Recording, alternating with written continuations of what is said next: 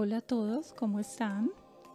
Bienvenidos al segundo podcast. El tema de hoy es la historia de la sinfonía en Colombia.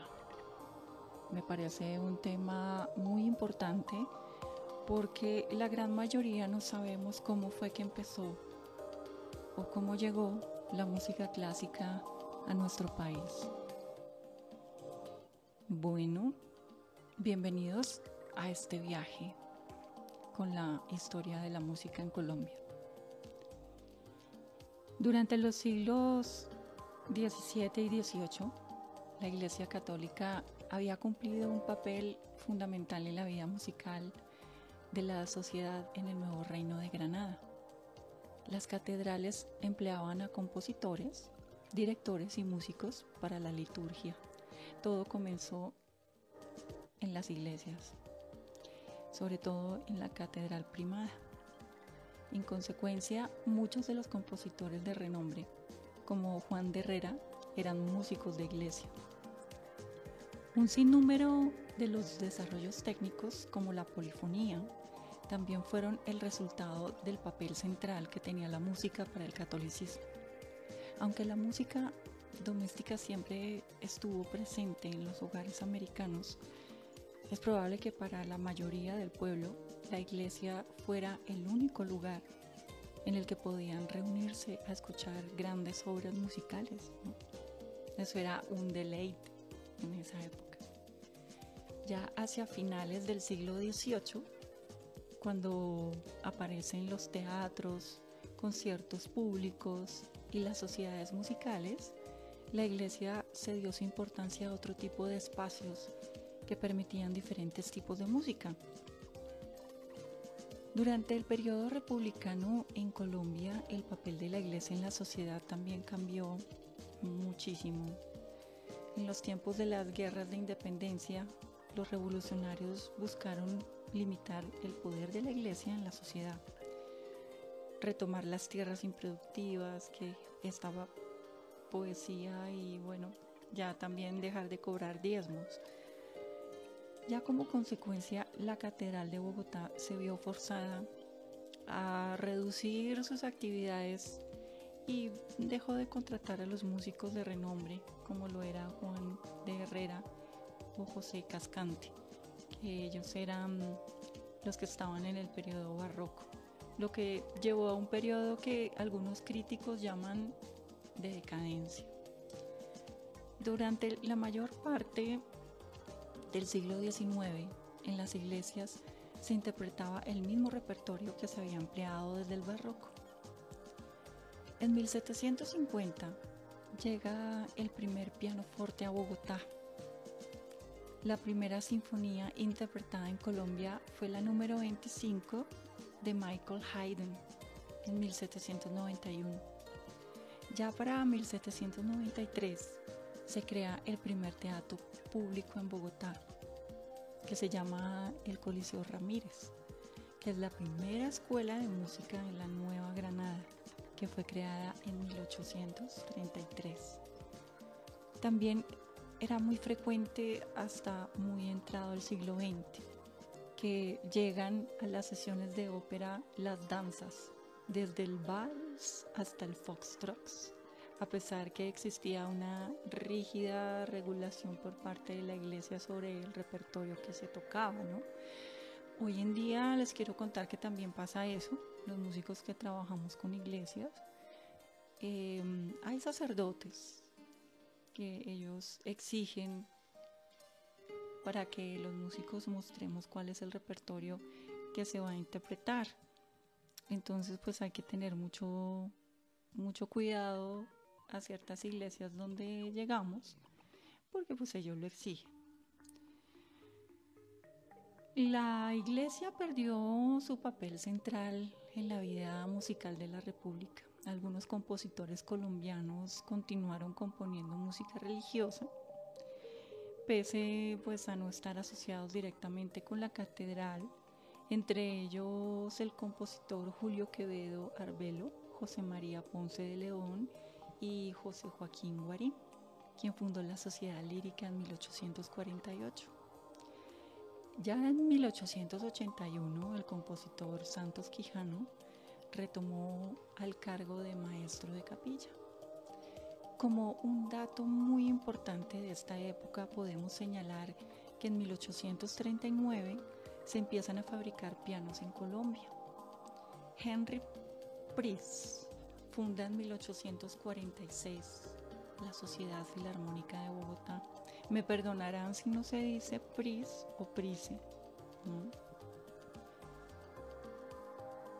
En 1858 se publican partituras de Santos Quijano, Ponce de León y de Teresa Tango. Bueno, para nosotros un dato importantísimo en la composición en 1881 de la Sinfonía sobre temas colombianos por José María Ponce de León en 1882 se inaugura la Academia Nacional de Música, que a partir de 1887 abre su sección de señoritas. En 1883, la joven pianista Teresa Tanco había estrenado su zarzuela Similia Similibus. La música tuvo un lugar central en los hogares de Colombia durante el siglo XIX. Las mujeres recibían clases de música como parte de, su educación para la vida en sociedad. Bueno, eso en realidad era a nivel mundial que pasaba esto, pero para nosotros sumergirnos realmente eh, cómo fue esto, para que ustedes, los oyentes, sepan que no todo fue folclore, no todo fue eh, cumbia o vallenato, o cualquiera de la, música que les, que les presenté en el podcast 1, también pues hubo una cultura sobre la música clásica. Retomamos con el tema de las señoritas, pues de ellas esperaba que pudieran interpretar el piano y cantar durante las reuniones sociales. En los hogares de la clase alta y media, el instrumento más importante era el piano señorita que se respetara tenía que saber tocar el piano. A mediados del siglo era común encontrarlo en todos los hogares privilegiados de Bogotá. Las personas, lo que decía ahí, las, personas de clase alta y media lo tenían. Era muy importado desde Europa, eso sí con gran dificultad, porque pues tocaba en barco y, eso duraba meses para que llegara. Entonces ya desde 1839, em, construido en el país por fabricantes como David McCormick o Manuel Montoya. En las casas de todos los grupos sociales se empleaban otros instrumentos como violines, flautas y guitarras que se usaban para animar las veladas. La música mm, para señoritas se convirtió en un gran mercado para los compositores, quienes escribían todas las sonatas, colecciones de temas y variaciones miniaturas, líder y otras piezas para todos los niveles. Era muy frecuente que las mujeres llevaran un cuaderno pues en que copiaban piezas para crear su colección personal, ¿no? Uno de estos cuadernos de mediados del siglo XIX, perteneciente a la bogotana María del Carmen Caicedo, Contiene piezas para guitarra que incluyen valses, contradanzas, pasodobles y un baile inglés y un hondú. Ya durante el siglo XIX, la clase alta bogotana conformaba una élite cerrada que le permitía preservar el poder y afirmar sus lazos con Europa mediante la identificación racial. Esto se lograba, entre otras estrategias, por medio de eventos sociales como las danzas de sociedad y fiestas a las que solo podían acudir los miembros de los clubes sociales y sus invitados. Estas danzas incluían géneros que estaban muy de moda en Europa. Por ejemplo, en la década de los 40 se bailaba la polka, la cuadrilla y la cracoviana mientras que el minué había pasado de moda por cansada gravedad. La contradanza de country dance fue popular durante la guerra de la independencia. Eso probablemente fue introducida por los ejércitos ingleses que ya desapareciendo alrededor de 1860, mientras que el vals siguió siendo muy popular hasta comienzos del siglo XX. Una variante más rápida que el vals que se tocaba para animar las reuniones sociales, eh, llamada inicialmente capuchinada, dio un origen al pasillo. Ya hacia finales del siglo se hizo popular la danza banera, que es un género cubano relacionado con la contradanza que tuvo muchísimo auge en los Estados Unidos. Entre las clases populares de la región central se bailaban los mismos géneros, además de otros de origen indígena y mestizo como el torbellino, la manta, la caña y muchos otros. En la costa bailaban danza que combinaban raíces africanas como elementos españoles, conocidos como el bunde, que más adelante pues dio lugar a la cumbia y al porro, que como les decía de eso hablamos en el primer podcast.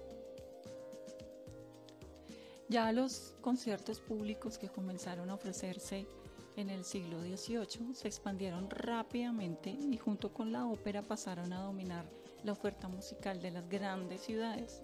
La gran oferta musical mm, contribuyó a formar un público conocedor acostumbrado a escuchar atentamente y seguir las innovaciones de los compositores, aunque gran parte de este público también se volvió muy conservador. A mí me llama la atención, hay algo muy particular que las personas, por ejemplo, que nacieron en el año 1910, 1920, de ahí para adelante, eh, me llamaba mucho la atención porque son personas que conocen mucho de la música clásica, de teatro, de danza, de poesía. Eh, en algunos momentos que me ha tocado cantar áreas clásicas conocidas y las personas que se deleitan con este género son las personas de, de ese género.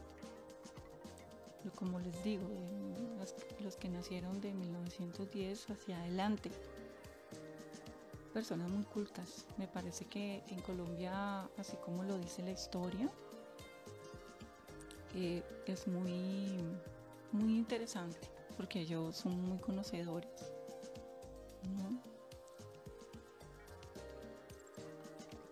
la primera organización dedicada a la música en la Nueva Granada fue la Sociedad Filarmónica de Bogotá, que fue creada en 1846 por el inglés Henry Price, con el propósito de fomentar y generalizar el gusto por la música. La sociedad estaba formada por 300 socios que incluían artistas notables, figuras públicas, miembros de la alta sociedad y extranjeros que residían en el país. Se dividía en miembros activos los músicos que no eran remunerados y miembros honorarios que eran altos funcionarios civiles y militares diplomáticos y eclesiásticos y finalmente los miembros contribuyentes de la alta sociedad que pagaban una mensualidad y las entradas en los conciertos.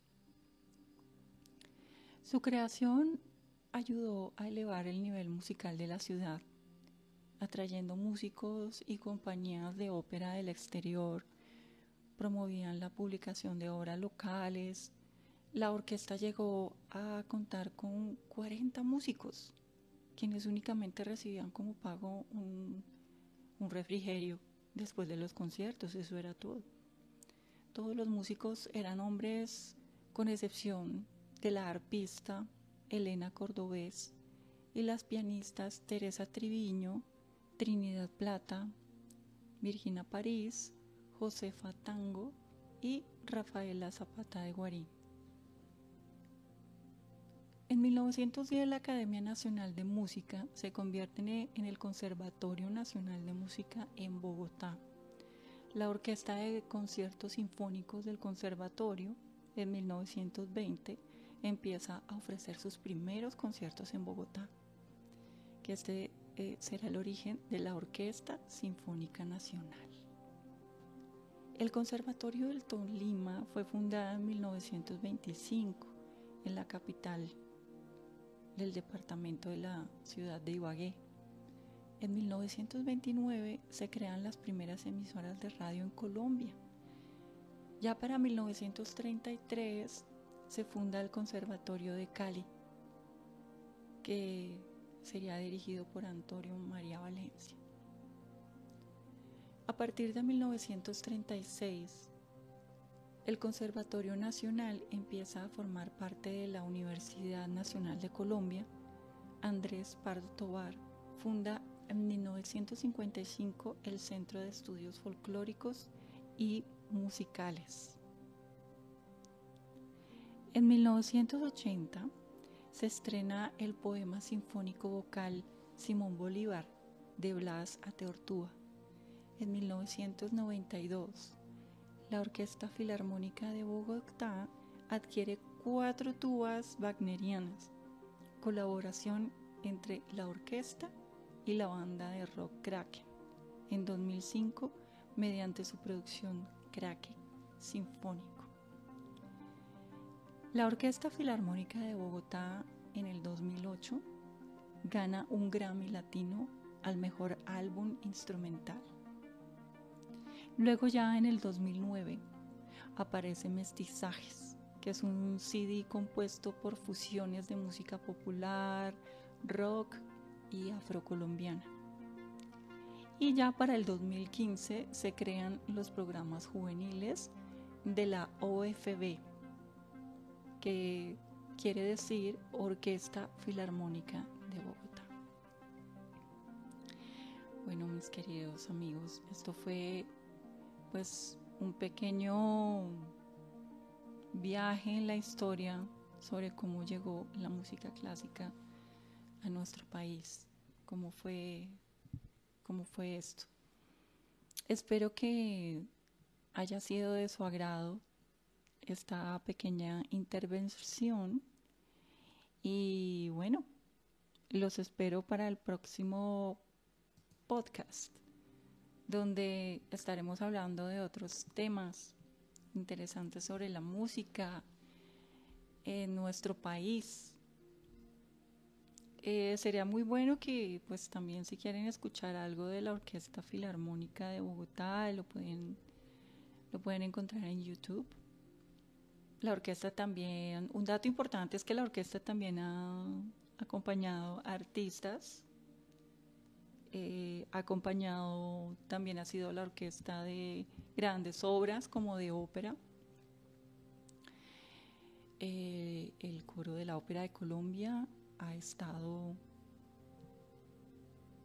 trabajando o paralelo han compartido escenario con la Orquesta Filarmónica de Bogotá. Hay unos conciertos que son gratis, eso pues sucedía antes de, pandemia, donde era los viernes y los sábados en la tarde. Ustedes pueden entrar a la página de la Filarmónica de Bogotá y averiguar en qué momentos están haciendo los conciertos. Son gratis, otros eh, son en la Universidad Nacional, donde ustedes pueden ir a ver la orquesta hay unos que cobran eh, un dinero, pero pues son tarifas realmente muy, muy económicas, donde si eres estudiante puedes llevar tu carnet para que te hagan un descuento. No estoy segura si a personas de la tercera edad lo hagan, de todas formas toda la información la pueden encontrar en la página de la orquesta. Ellos también hacen eh, conciertos didácticos para que lleven a sus hijos y conozcan todos los instrumentos que conforman una orquesta. Es muy importante que mm, enseñemos a nuestros hijos sobre cultura, sobre la música, porque el arte y la música es un inicio para la paz, para un cambio que necesitamos en nuestro país. Y eso se hace a través del arte. La música la música es una expresión, cambia vidas, toca corazones y engrandece el alma. Queridos amigos, gracias por llegar hasta aquí y acompañarme en este podcast. Nos vemos hasta la próxima.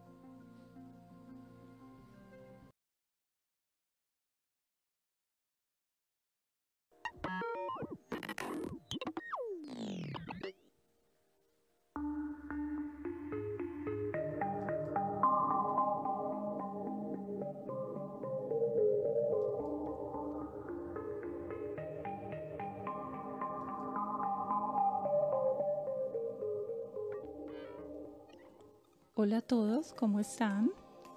Bienvenidos al segundo podcast. El tema de hoy es la historia de la sinfonía en Colombia. Me parece un tema muy importante porque la gran mayoría no sabemos cómo fue que empezó o cómo llegó la música clásica a nuestro país. Bueno, Bienvenidos a este viaje con la historia de la música en Colombia. Durante los siglos XVII y XVIII, la Iglesia Católica había cumplido un papel fundamental en la vida musical de la sociedad en el nuevo reino de Granada. Las catedrales empleaban a compositores, directores y músicos para la liturgia. Todo comenzó en las iglesias, sobre todo en la Catedral Primada. En consecuencia, muchos de los compositores de renombre, como Juan de Herrera, eran músicos de iglesia. Un sinnúmero de los desarrollos técnicos, como la polifonía, también fueron el resultado del papel central que tenía la música para el catolicismo. Aunque la música doméstica siempre estuvo presente en los hogares americanos, es probable que para la mayoría del pueblo la iglesia fuera el único lugar en el que podían reunirse a escuchar grandes obras musicales. Eso era un deleite en esa época. Ya hacia finales del siglo XVIII, cuando aparecen los teatros, conciertos públicos y las sociedades musicales, la iglesia se dio su importancia a otro tipo de espacios que permitían diferentes tipos de música. Durante el periodo republicano en Colombia, el papel de la iglesia en la sociedad también cambió muchísimo. En los tiempos de las guerras de independencia, los revolucionarios buscaron limitar el poder de la iglesia en la sociedad, retomar las tierras improductivas, que estaba poesía y bueno, ya también dejar de cobrar diezmos.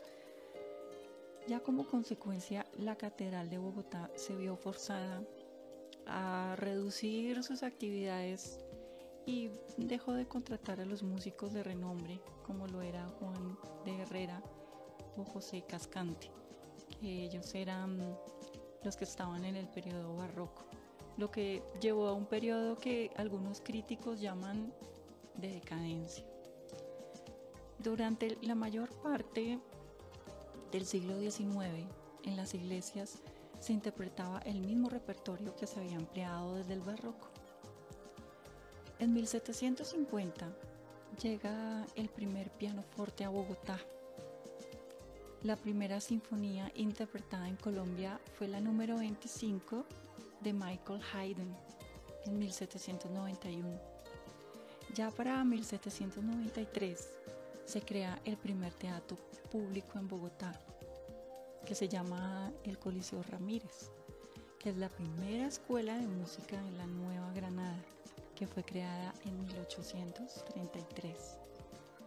También era muy frecuente hasta muy entrado el siglo XX que llegan a las sesiones de ópera las danzas, desde el vals hasta el foxtrot a pesar que existía una rígida regulación por parte de la iglesia sobre el repertorio que se tocaba, ¿no? Hoy en día les quiero contar que también pasa eso, los músicos que trabajamos con iglesias, em, hay sacerdotes que ellos exigen para que los músicos mostremos cuál es el repertorio que se va a interpretar. Entonces pues hay que tener mucho, mucho cuidado a ciertas iglesias donde llegamos, porque pues ellos lo exigen. La iglesia perdió su papel central en la vida musical de la República. Algunos compositores colombianos continuaron componiendo música religiosa, pese pues a no estar asociados directamente con la catedral, entre ellos el compositor Julio Quevedo Arbelo, José María Ponce de León y José Joaquín Guarín, quien fundó la Sociedad Lírica en 1848. Ya en 1881 el compositor Santos Quijano retomó al cargo de maestro de capilla. Como un dato muy importante de esta época podemos señalar que en 1839 se empiezan a fabricar pianos en Colombia. Henry Pries funda en 1846 la Sociedad Filarmónica de Bogotá. Me perdonarán si no se dice Pris o Prise.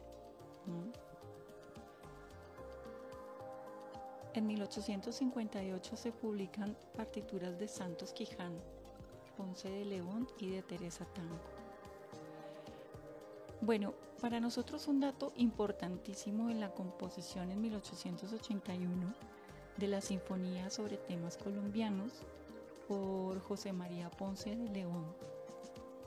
En 1882 se inaugura la Academia Nacional de Música, que a partir de 1887 abre su sección de señoritas.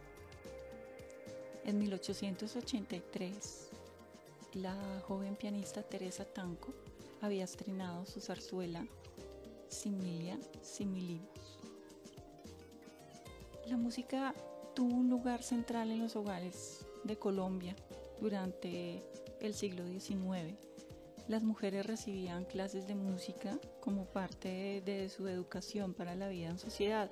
Bueno, eso en realidad era a nivel mundial que pasaba esto, pero para nosotros sumergirnos realmente eh, cómo fue esto, para que ustedes, los oyentes, sepan que no todo fue folclore, no todo fue eh, cumbia o vallenato o cualquiera de la, música que les, que les presenté en el podcast 1. También pues hubo una cultura sobre la música clásica. Retomamos con el tema de las señoritas, pues de ellas esperaba que pudieran interpretar el piano y cantar durante las reuniones sociales. En los hogares de la clase alta y media, el instrumento más importante era el piano. Señorita que se respetara, tenía que saber tocar el piano. A mediados del siglo era común encontrarlo en todos los hogares privilegiados de Bogotá.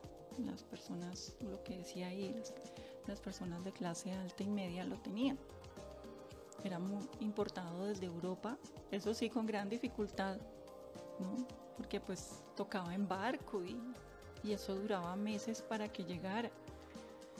Entonces ya desde 1839, em, construido en el país por fabricantes como David McCormick o Manuel Montoya. En las casas de todos los grupos sociales se empleaban otros instrumentos como violines, flautas y guitarras que se usaban para animar las veladas. La música mm, para señoritas se convirtió en un gran mercado para los compositores, quienes escribían todas las sonatas, colecciones de temas y variaciones miniaturas, líder y otras piezas para todos los niveles.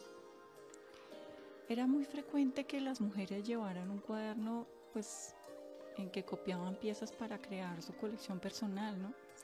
Uno de estos cuadernos de mediados del siglo XIX, perteneciente a la bogotana María del Carmen Caicedo, contiene piezas para guitarra que incluyen valses, contradanzas, pasodobles y un baile inglés y un hondú.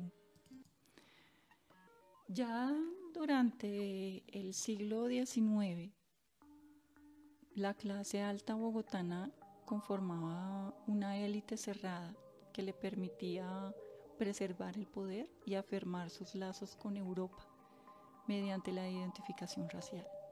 Esto se lograba, entre otras estrategias, por medio de eventos sociales como las danzas de sociedad y fiestas a las que solo podían acudir los miembros de los clubes sociales y sus invitados. Estas danzas incluían géneros que estaban muy de moda en Europa. Por ejemplo, en la década de los 40 se bailaba la polka, la cuadrilla y la cracoviana, mientras que el minué había pasado de moda por cansada gravedad. La contradanza de country dance fue popular durante la guerra de la independencia eso probablemente fue introducida por los ejércitos ingleses que ya desapareciendo alrededor de 1860, mientras que el vals siguió siendo muy popular hasta comienzos del siglo XX. Una variante más rápida que el vals, que se tocaba para animar las reuniones sociales, eh, llamada inicialmente capuchinada, dio un origen al pasillo ya hacia finales del siglo se hizo popular la danza habanera, que es un género cubano relacionado con la contradanza que tuvo muchísimo auge en los Estados Unidos. Entre las clases populares de la región central se bailaban los mismos géneros, además de otros de origen indígena y mestizo como el torbellino, la manta, la caña y muchos otros.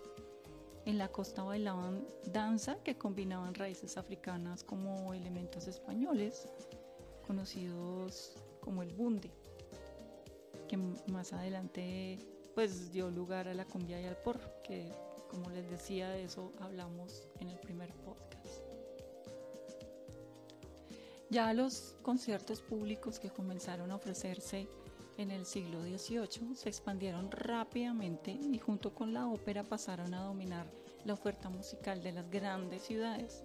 La gran oferta musical mm, contribuyó a formar un público conocedor acostumbrado escuchar atentamente y seguir las innovaciones de los compositores, aunque gran parte de este público también se volvió muy conservador. A mí me llama la atención, hay algo muy particular que las personas, por ejemplo, que nacieron en el año 1910, 1920, de ahí para adelante, eh, me llamaba mucho la atención porque son personas que conocen mucho de la música clásica, de teatro, de danza, de poesía. Eh, en algunos momentos que me ha tocado cantar áreas clásicas conocidas y las personas que se deleitan con este género son las personas de, de ese género. Como les digo, los, que nacieron de 1910 hacia adelante. Personas muy cultas. Me parece que en Colombia, así como lo dice la historia, eh, es muy, muy interesante porque ellos son muy conocedores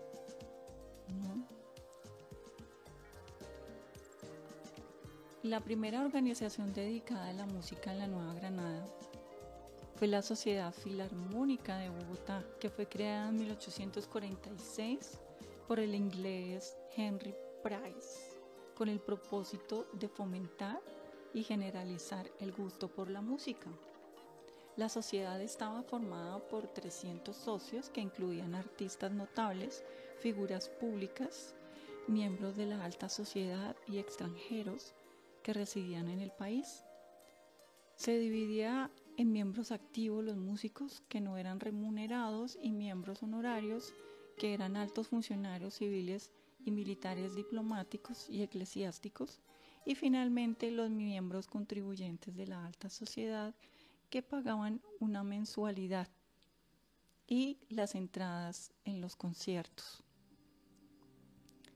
Su creación ayudó a elevar el nivel musical de la ciudad, atrayendo músicos y compañías de ópera del exterior, promovían la publicación de obras locales, La orquesta llegó a contar con 40 músicos, quienes únicamente recibían como pago un, refrigerio después de los conciertos, eso era todo.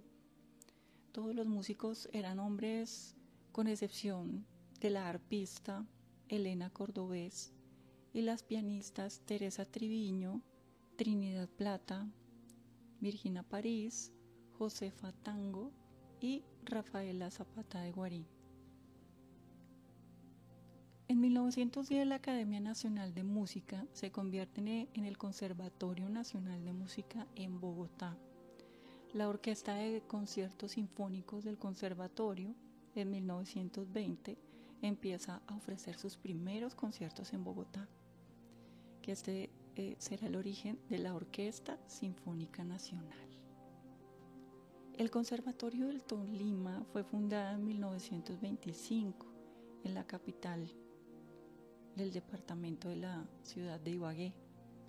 En 1929 se crean las primeras emisoras de radio en Colombia. Ya para 1933 se funda el Conservatorio de Cali, que sería dirigido por Antonio María Valencia. A partir de 1936, el Conservatorio Nacional empieza a formar parte de la Universidad Nacional de Colombia. Andrés Pardo Tobar funda en 1955 el Centro de Estudios Folclóricos y Musicales.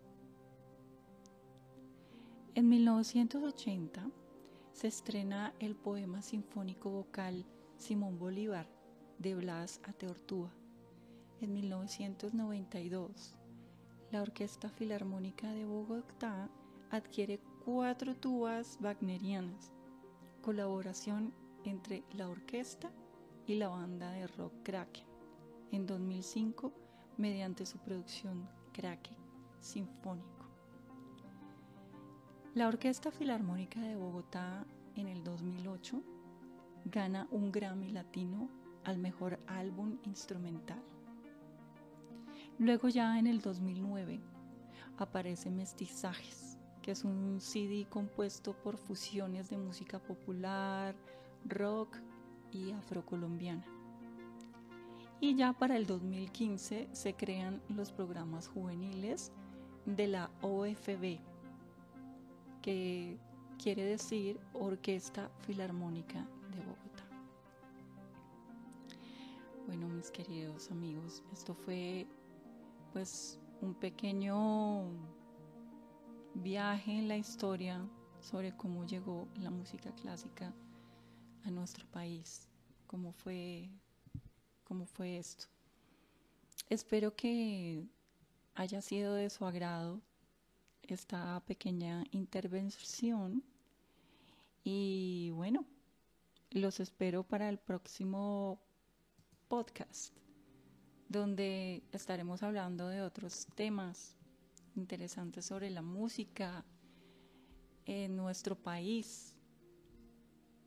Eh, sería muy bueno que pues también si quieren escuchar algo de la Orquesta Filarmónica de Bogotá lo pueden, lo pueden encontrar en YouTube. La orquesta también, un dato importante es que la orquesta también ha acompañado artistas eh, acompañado también ha sido la orquesta de grandes obras como de ópera. Eh, el coro de la Ópera de Colombia ha estado trabajando o paralelo han compartido escenario con la Orquesta Filarmónica de Bogotá. Hay unos conciertos que son gratis, eso pues sucedía antes de, pandemia, donde era los viernes y los sábados en la tarde. Ustedes pueden entrar a la página de la Filarmónica de Bogotá y averiguar en qué momentos están haciendo los conciertos. Son gratis, otros eh, son en la Universidad Nacional, donde ustedes pueden ir a ver la orquesta hay unos que cobran eh, un dinero, pero pues son tarifas realmente muy, muy económicas, donde si eres estudiante puedes llevar tu carnet para que te hagan un descuento. No estoy segura si a personas de la tercera edad lo hagan. De todas formas, toda la información la pueden encontrar en la página de la orquesta. Ellos también hacen eh, conciertos didácticos para que lleven a sus hijos y conozcan todos los instrumentos que conforman una orquesta. Es muy importante que mm, enseñemos a nuestros hijos sobre cultura, sobre la música, porque el arte y la música es un inicio para la paz, para un cambio que necesitamos en nuestro país. Y eso se hace a través del arte. La música, la música es una expresión, cambia vidas, toca corazones y engrandece el alma. Queridos amigos, gracias por llegar hasta aquí y acompañarme en este podcast. Nos vemos hasta la próxima.